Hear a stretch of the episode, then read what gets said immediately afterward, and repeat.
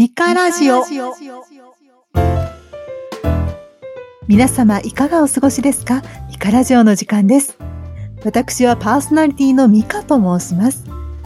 当番組は私の好きなものを好きなだけ話す番組です。なお、この番組では人によってはネタバレと思うことも含まれるかもしれません。ご了承の上、お聞きいただけますようお願い申し上げます。本日は、なんとですね、あの有名ポッドキャスターさんがゲストに来てくださいました。ポッドキャスト番組、東海つながるチャンネル、特撮放送流星シルバー、鋼のトマトご出演、ガンプラジオラベリバ、猫目なあいつ編集代行、またご当地ヒーロー鉄鋼戦士、東海座、原作、そして怪人アクターをされていらっしゃるこの方です。藤本さんです。有名じゃないよ。有名ですよ。有名ですよ。はい、どうも皆何をおっしゃいますか？はい。藤持藤です。本さんは、来てくださいました。どうもお邪魔いたしま本日はよろしくおす。願いいたします。で、はい、ビール片手にお邪魔します。まあ、そうなんですよ。まあね、今日のね、あの、えイメージとしてはですね、我が家に藤本さんがお、なんとですね、来てくださったというイメージで録音しております。遠隔録音だよ。でですね、今日のお題なんですけれども、はいはい。超初心者向けうん。特撮特集といたしまして、お、えー6つですね、藤本さんに質問を投げかけていこうと思います。えよろしいですか？そうなんですよ。はい。では、一つ目の質問なんですが、ー、お、もう早速藤。本さん、うんはい。たいんですよ。はいはい藤。本さんが、うん。そもそもですね、特撮にハマったきっかけとなった作品って何なんですか？教えてください。あー、これはですね、はいもうちょっといろんな番組とかでもよく喋ることなので、知ってる人は知ってるとは思うんですけどもう、んうん。あのー僕が中学生の時に、はい。中学生の時に。週刊少年ジャンプという雑誌で、ああ、はい。ウィングマンという漫画がスタートしたんですね。あ、それってウィングマンって桂正勝先生そうですですかあ、うんお、合ってた合ってた。おー。で、はい。ちょうどその主人公がうんうんうん。自分とすごく重なると、おー。まるでなんかこう自分のことを描いてるような漫画だということで、うんうん。もうすごくハマりまして、うんうん。で、年齢ももうほぼほぼ同じ。まあその当時ね、あのーヒロノケンタっていう主人公の男の子も、まあ中学生っていううんうんことで、で、僕自身も中学、もう本当に中2ですよ。まさに。うんうんその中2の頃に、ウィングマンという漫画に出会いまして、うんうん。で、まあ僕も割とね、そういう。アニメとか漫画とか特撮とかがやっぱり好きだったんだけど、ちょうどそのやっぱり中学生になるタイミングっていうのは、うん。こう、周りの友達とかがもうみんな卒業するタイミングじゃないですか。でも僕は、まあそのまま、こう、アニメとか漫画とかが好きなままずるずると過ごしてて、なんか僕もそろそろ、なんていうのかな、もうそう卒業しないといけないのかななんて思ってた時期に、こう、ウィングマンが始まって、もうヒロのケンタはもう自分のやりたいことをやりたいようにやるっていう。もうヒーローが好きで何が悪いぐらいの。そういうキャラクターだったんで、はい。すごく励まされたと言いますか。う。そうですよね。今おっしゃっててね、ちょうどもう卒業しなきゃいけないのかって思ってた時に、うん。まさか同じ年齢で自分のことのように思える作品に出会えるって、うんすごい嬉しいですよね。だから、本当にね、はい周りの友達にみんな、うんうんもうウィングマン面白いから、い読んでくれよみたいな形ですごく勧めたりとかしてて、うんだけど、まあ当時からね、ちょっとこう、はい桂正和先生、当時すごくそういうしヒーローオタクみたいな形で、漫画の中でもそういうヒーローうんちくを語ったりとかしてたので、ちょっと、こう、万人に紹介できるような漫画じゃないっていうこともあったので、はい。まあなかなかにちょっと、うんうん。みんなとワイワイ語れるっていうような感じにはならなかったんだけど、あそれでもやっぱり漫画の中でどんどんやっぱり本物のヒーローになって、でどんどん強くなって、みたいな。うんうん。今まあなんかこう魅力的な女の子もいっぱいいて、うんみたいな。本当になんかこう、ハーレム要素の走りみたいなところがあったじゃないですか。はいはいはいもうはい。いろんな女の子に好かれるみうたいな。ん。うんでそういう要素もありのっていうことで。で、はい。1年か2年したら、うんうん。アニメ化されるんですよ。え、アニメ化されたんですか？そう、そうなんですよ。知らなかった。うんへえ。それで、おーとかって、それもちょうど中学3年生ぐらいだったかな。うんううん。ん。それで、このアニメの方にもがっつりハマったっていう感じで。うんうんうんうん。へえ。で、そのじ時ゃあもうそは、こから。そうですね、ちょうど、この、あんまりこう、ウルトラマンとか仮面ライダーがどっちかっていうと、下火になってる世代だったんですね。はい。で、その代わりにこう、メタルヒーローとかが、うん。まあちょっと、主流になってたっていうはい時だったんですけども、うん。うん。あんまり僕はメタルヒーローには深くはハマらなかったんですね。すいません、藤本さん。私、特撮初心者なので、ちょっと教えていただきたいんですが、はいはい。メタルヒーローっていうのは何ですあか？あ、そうか。そこから説明しないといけそうなですなんいのか。。何せ初心者なんですよ。教えてください。はいこれを機会に、ぜひですね、あのー聞いてる方でもいらっしゃると思うので、はい。宇宙刑事ギャバンとかって聞いたことないですか？聞いたことあります。聞いたことあります。キャバンわかります。はい。そういう、なんていうのか、こう、メタリックなプロテクターに身を包んで、こう、悪いあ怪人と戦うっていうのを、ーはい。いわゆるメタルヒーローっていう感じに故障されてるんですね。あうんーなるほど。だから、ウルトラマンっていうのはどっちかっていうと、あの、ウェットスーツみたいな、うんこう、体にピチッとフィットするようなスーツを着てるっていうイメージだし、仮面ライダーは、こう、昆虫みたいな仮面をかぶって、うんうんこう、腰にベルトを巻いて、みたいなうんう。んで、それに対して、ああとはまあ、スーパー戦隊みたいなのもあるか。スーパー戦隊はどっちかっていうと、ね。はい。レオタードみたいなスーツにこう、身を包んで、みたいな感じ懐かしい。だったのに対して、このメタルヒーローっていうのは、本当にこう、宇宙ゲージ、ギャバンとかみたいに。こう、なんていうのかな、こう、メタリックなはい。プロテクタうんーっていうのかな、なんかそう、装甲っていうか、アーマーを装着して戦うっていうん感じ。で、その一連のシリーズのことをメタルヒーローシリーズみたいな形で呼んでるんですよね。はあ、そうなんですね。うん。はあ、初めて知りました。ありがとうございます。はいはいちょっと話の腰を折ってしまってすみません。あいえいえいえあそうだったんですね。じゃあ、うん藤本さんはメタルヒーローにはハマらず、別の方の作品にハマっていくということでございますね。そうなんですよね。その時っていうか、う子供の頃からはずっとウルトラマンが一番好きだったんですね。やっぱりウルトラマンシリーズ はい。が。うん。で、はい。うん。その次に、まあ、仮面ライダーとかみたいな感じだったんだけど、うん仮面ライダーとかやっぱりスーパー戦隊っていうのは、はい。なんかこう、フォーマットが、フォーマットって言いますかね、うんそういうはい。様式みたいなのが、ほぼほぼ当時っていうのは、うん。あの、固定されてたっていう感じで、まあ、似たり寄ったりな内容っていうんですかね。じゃあ当時はみんな少しちょっと話の感じとか様式美といいますかそういうのがあったということなんですね。そうですね。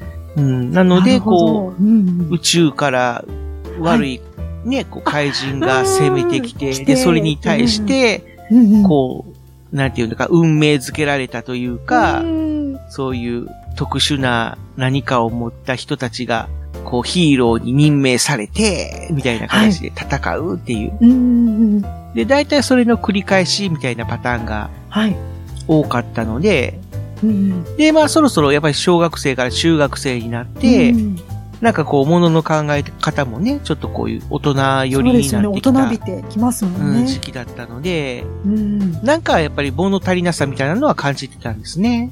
うんまあ、ウルトラマンっていうのは割とね、そういうはい社会風刺みたいなのが、昔からこう、織り込まれてたりとかしてたので、うん例えば怪獣っていうのが、はい。本当に怪獣っていうのは、こう、悪なのかみたいな、ああの、問題定義を投げかけるみたいな。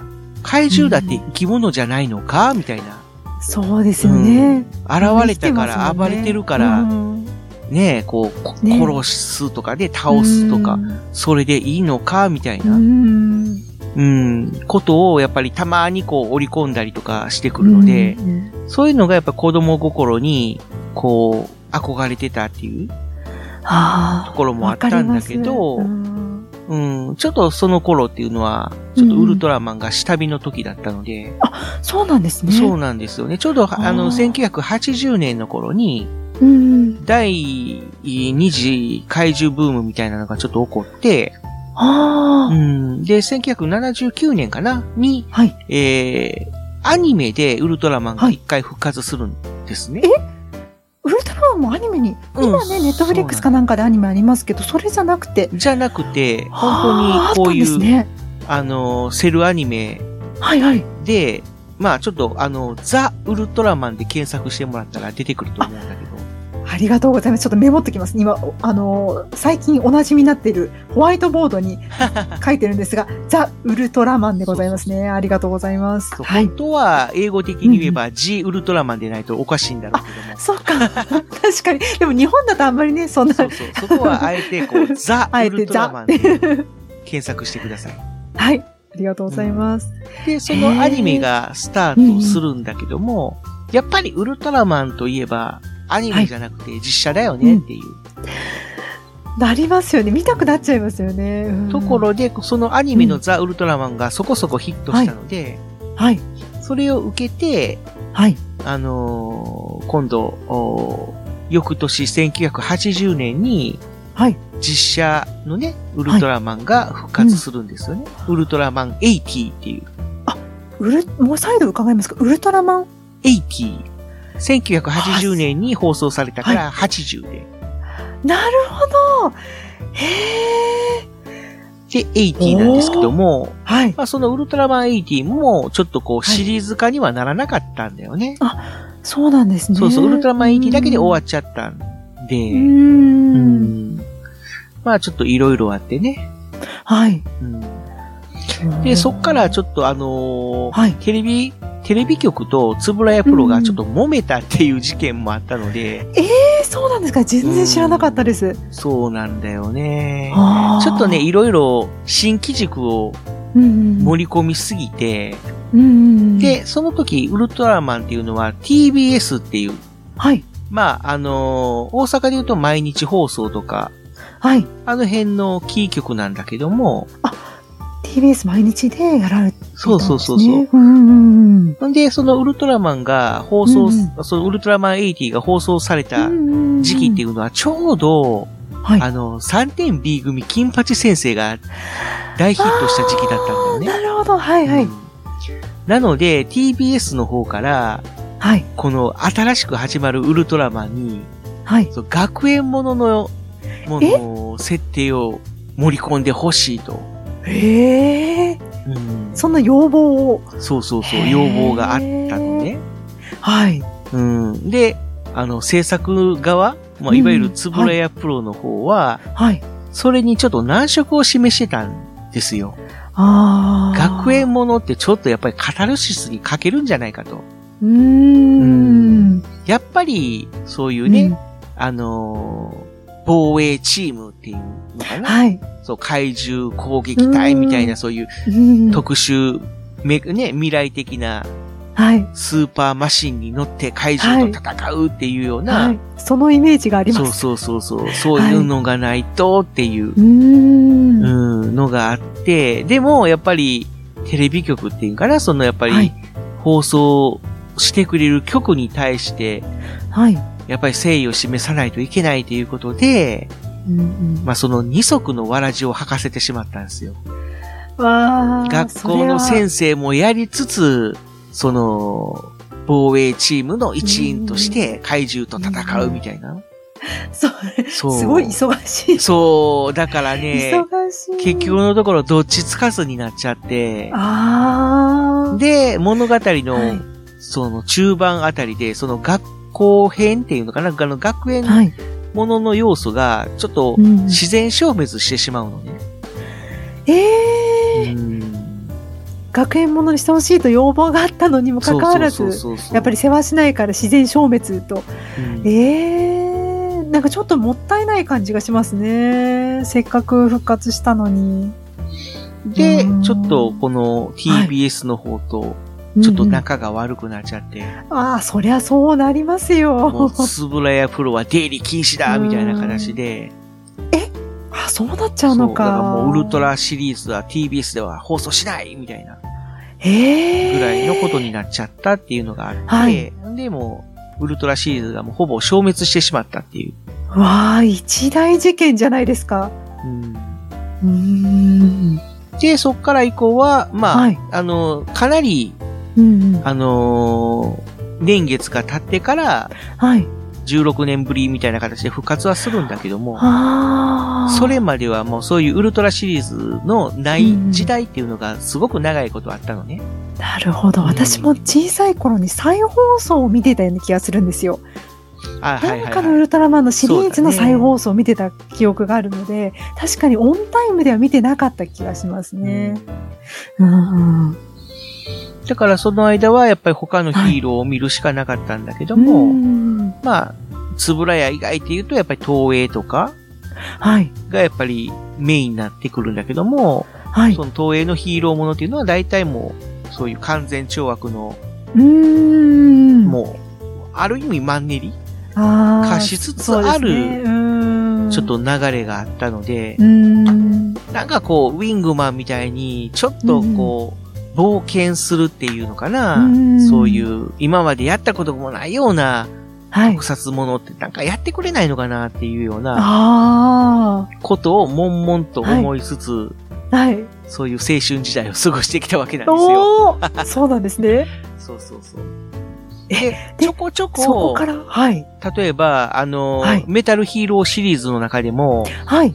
まあずっと、で、そういう宇宙刑事、まあギャバンとかシャリバンとかシャイダーとか来て、はい、で、その後、はい、居住特捜ジャスピオンとかね、そういう、はい、あのー、なんかそういうヒーローもの、えー、メタルヒーローものがちょこちょこと続いたんだけども、はい。まあ、やっぱりそういう、ね、宇宙の悪の帝国なんとかっていうのが攻めてきて、それに対して、こう、ヒーローが立ち向かってピンチになったら、はい、こう、メタルなスーツに身を包んでっていう、戦うっていうような。うん。もうザ・様式美。そうそう、様式美みたいな感じが続いてて、で、それがちょっと落ち着いた頃に、超人気メタルダーっていうのが始まるんですね。それ初めて名前を聞きました。超新規メタルだ。これはですね、あの、はい、ロボットのヒーローで、え、ロボットのヒーロー？ロボットのヒーローなんですね。で、この、右が、はい。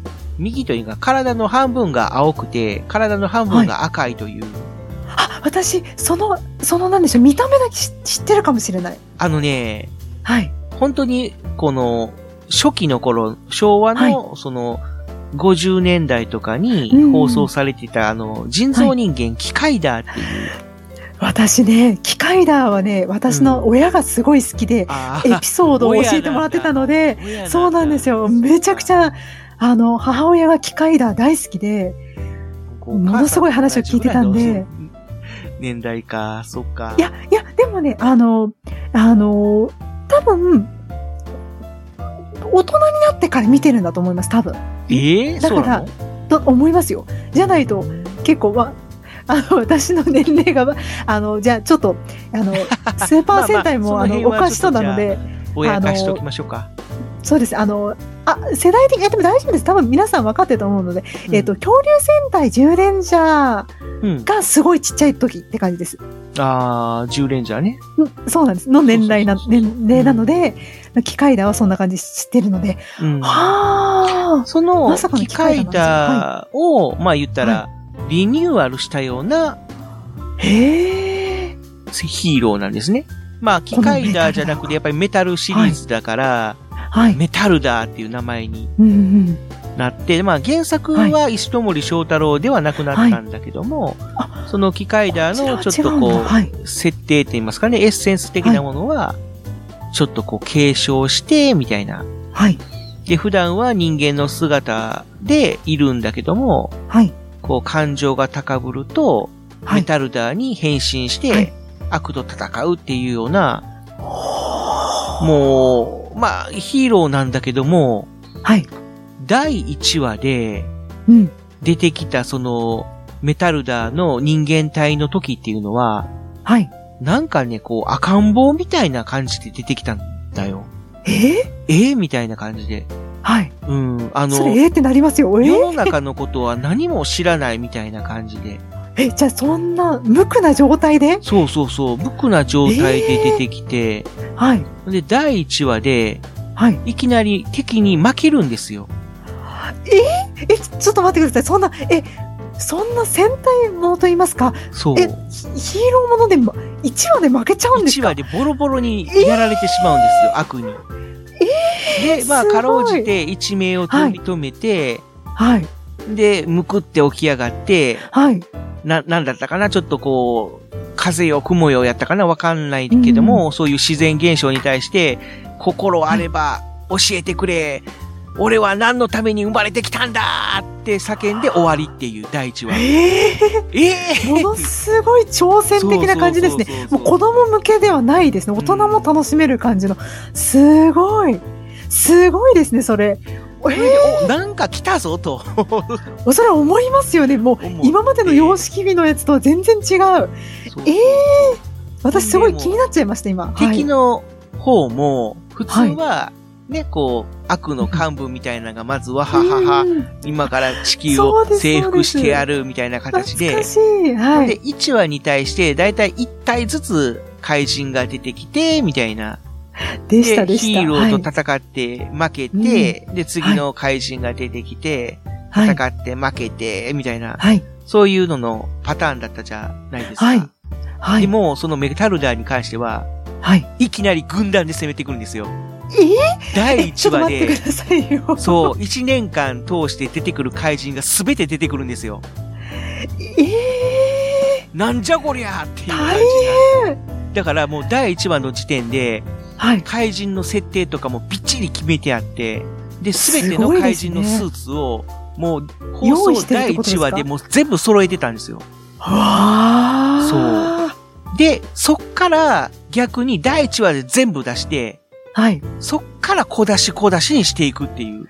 へえ。あ、でもそれいいですね。あ、なんか1話で見たぞこいつみたいになりますもんね。。そううそうそうそうそう。はあ。だからもう名前とかも全部出てくるんですよ。俺の、うん俺の名前はなんとか、みたいな形で。はい。字幕テロップ付きで。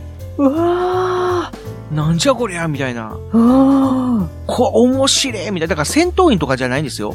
怪人だから。ね。怪人ですもんね。ちゃんと一体一体特徴があって、うん。名前もあって、うん。で、そういう。技とかもみんな違くて。そうそうそう。で、しかもその、怪人たちがみんな一枚岩じゃなくて、ね、みんなバラバラですもんね。そうそうだから中にはすごい紳士的な怪人もいたり、あー、倒悪いことばっか。り考えてる怪人もいるっていうような。はい。で、はい。怪人、そういう悪の組織の中で、そういう、ちょっといざこざがあったり、みたいな。うん悪の方にもなんかドラマがあって、みたいな。うわあ、なんかそれはもう本当今日のうん特撮作品にもつながるようななんかね、感じですよね。今でこそ普通のうん。ね、ことかもしれないけど、当時っていうのはすごくそれがセンセーショナルで、これはなんか来たぞと。ついに僕らが待ち望んでた特撮が来たぞとうん。いうことで見続けたんですけども、はい。まあ、残念ながら当時の子供たちには受けなかったっていうか、まあちょっと早すぎたのかな、ちょっと時代が。早すぎたんですね。うん。いやでも大人としてはもうこれは、ねえ、ねもうここからが変わるぞってなったんだけど、でもやっぱ、やっぱりね、そういうのって子供が見るあっていうのが大前提、おもちゃが売れないとっていうのが大前提だから、はい。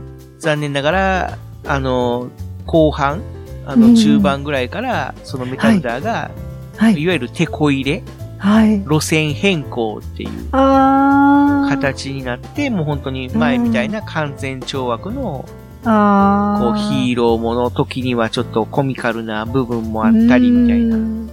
な。そうそう。はあちょっとね、寂しいですね。もったいないですね。ああ、やっぱりこうなっちゃうのか、みたいな。な。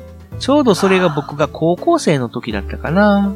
はあ。だからね、当時、僕も同人誌作ろうかなって思っているぐらいハマって、わあそうそう。わその本のタイトルも、はい君の青春は輝いているかっていう、あ。わあ、いいですね。いいですね。超人気メタロダー本みたいなのを同人誌作ろうかなって思ってたぐらいハマってたんだけど、はい。途中でそういう路線変更みたいな感じになっちゃったから、はい。もう泣いてしまって、はい。結局作らずにっていう形にはなっちゃったんだけど、そうなんですね。わあ。でそこからまたこう、あどうしよブスブスとくすぶる、はい日々を送ってて、うはい。はい。まあもう、特撮ももう卒業かな、みたいな形で思ってた時にど、ってことですね。そうそうちょっとですね、藤本さん、だんだんですね、いいお時間になってきたので、も前半そうなんですよ。なんと今私たち27分走っているので、一度ここでですね、そうなんですよ。前半戦を。